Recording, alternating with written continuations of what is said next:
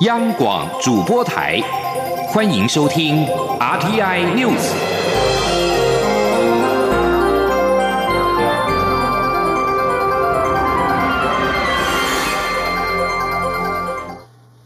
各位好，我是李自立，欢迎收听这一节央广主播台提供给您的 RTI News。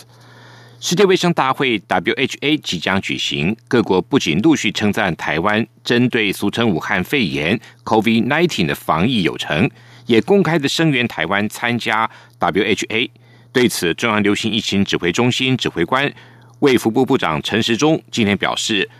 武汉肺炎疫情让世界看到台湾，而面对接下来的 WHA，政府正在不断的更新会诊资料，因为必须要拿出东西让大家看。所以会从政府决策、民众配合度、政策实施的步骤，以及台湾疫情的成果等实际案例，期盼让世界看见台湾模式。而卫福部国际合作组季监刘丽玲今天也表示，目前正在陆续的跟理念相近国家进行多场的视讯会议，除了分享防疫经验，也希望能够替台湾在国际发声。世界卫生大会预定在五月举行。中国驻日内瓦代表团今天强硬的拒绝邀请台湾，并批评台美卫生官方的接触是违反一中。美国在台协会今天则表示，从今天起，A I T 每天都会分享贴文声援台湾参加世卫大会，并且支持台湾扩大公卫领域等国际参与。中央流行疫情指挥中心指挥官陈时中今天表示。国内今天并没有新增 COVID-19 武汉肺炎的确诊案例，不过他引用一九一八年西班牙流感在美国费城以及圣路易斯城的死亡率做比较，提醒国人还是要注意个人的卫生防护，才能避免疫情回扫。记者肖兆平的报道。中央流行疫情指挥中心三号宣布，国内今天没有新增 COVID-19 武汉肺炎确诊病例。目前台湾确诊总病例数共有四百三十二例，累积有六人死亡。指挥官卫生福利部部长陈时中表示，虽然二号新增三例确诊，中断了零确诊记录，但国内已经连续二十一天无本土病例，显示社区情况相对安全。全他说，也到今天，我们有二十一天哈是没有本土的案例，哦，那确实看起来台湾在社区里面这样的一个风险越来越低，但是也因为这样子哈，其实这个时候更是我们需要戒慎恐惧的时候。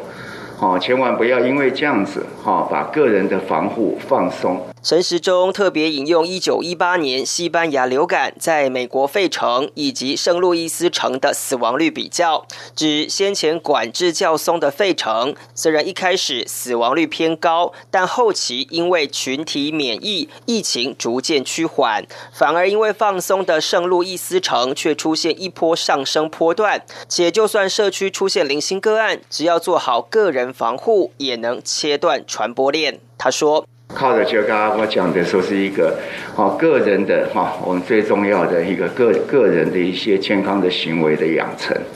如果能够养成，那就不会发动了这第二波。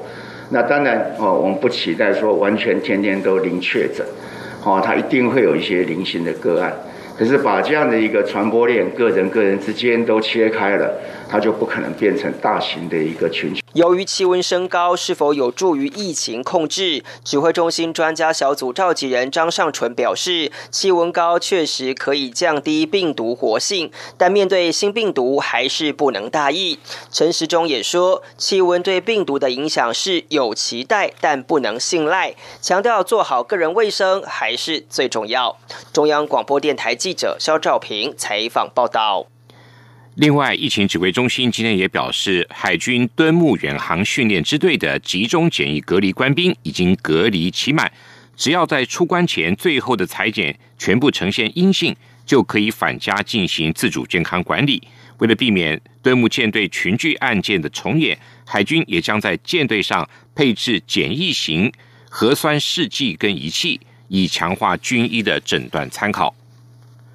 国内疫情已经趋缓，已经二十天没有本土病例。新北市也连续十三天没有确诊的个案，因此新北市长侯友谊今天宣布，将自明天起以两阶段四梯次渐进的开放现行闭馆的公有场馆，并随时滚动检讨。至于长照机构，则会采取比中央更为严格的标准，将会是疫情发展等到最后才会解禁。记者刘品希的报道。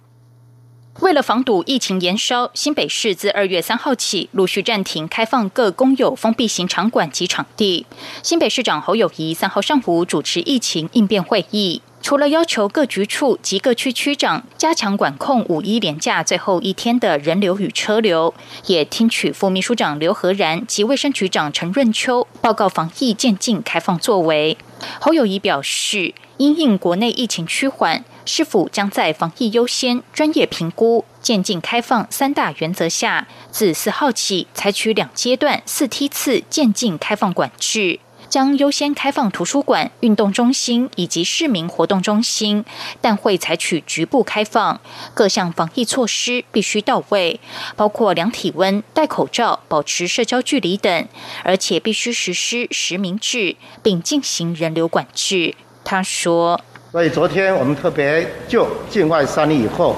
我们整个滚动式修正防疫策略里面，特别采取两个阶段、四个梯次的方式来做应变。所以我们不是一次就开放太多的场馆，我们是逐步、逐步、适时的检讨、适时的调整。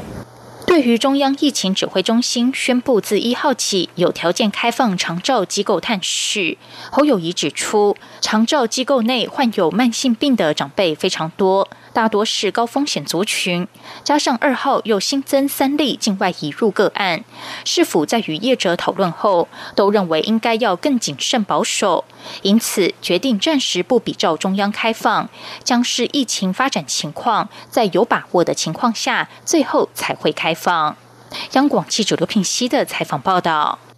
为振兴因武汉肺炎疫情遭重创的民间消费，经济部将在本周向行政院提报酷碰券优化方案，严拟实体跟数位并行。数位酷碰券将会扩及到行动支付以外方式，同时推出实体纸本酷碰券，额度为每个人每个月上限新台币一千元，消费才能折抵，以达到振兴经济目标。经济部在特别预算中编列新台币一百一十一亿元。在振兴时推出酷碰券以提振经济，但使用方式跟推出的时机各方的看法不同。经济部允诺会针对酷碰券方案进行修正。经济部还表示，会在酷碰券发放前先召开座谈会，辅导受疫情冲击的商店搭配酷碰券推出的个别促销活动。至于实施的时间，则交由疫情指挥中心做专业判断。促进转型正义委员会调查台大教授陈文成命案，四月二十九号披露警总当年的监听记录彩虹资料。促转会今天表示，明天上午将在台大集思会议中心举办陈文成调查报告记者会。蔡英文总统在今年的二月二十八号出席二二八事件中枢纪念仪式时致辞表示，转型正义的工作必须要继续。林宅血案跟陈文成命案要以最大开放、最小限制的原则，开放社会大众阅览跟运用，并指示国安局在一个月内完成解密。国安局事后也将全书的档案移转促转会。针对林宅血案，促转会已经在二月十七号在集美人权园区举办了调查报告。就在北韩领导人金正恩结束了近三周的神隐，国营媒体报道显示，他走访一处工厂的隔天，南北韩在今天的上午在南韩监视哨所附近交火，升高了紧张态势。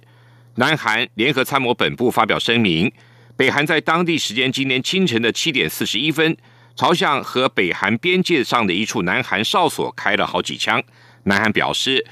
他们根据手册也朝向北韩两度开火回应，并且做出了警告宣布，没有传出有人受伤。韩国联合通讯社今天也引述南韩总统府青瓦台高层官员的话报道，指北韩领导人金正恩根本没有接受过手术。以上新闻由李自力编辑播报，谢谢收听。这里是中央广。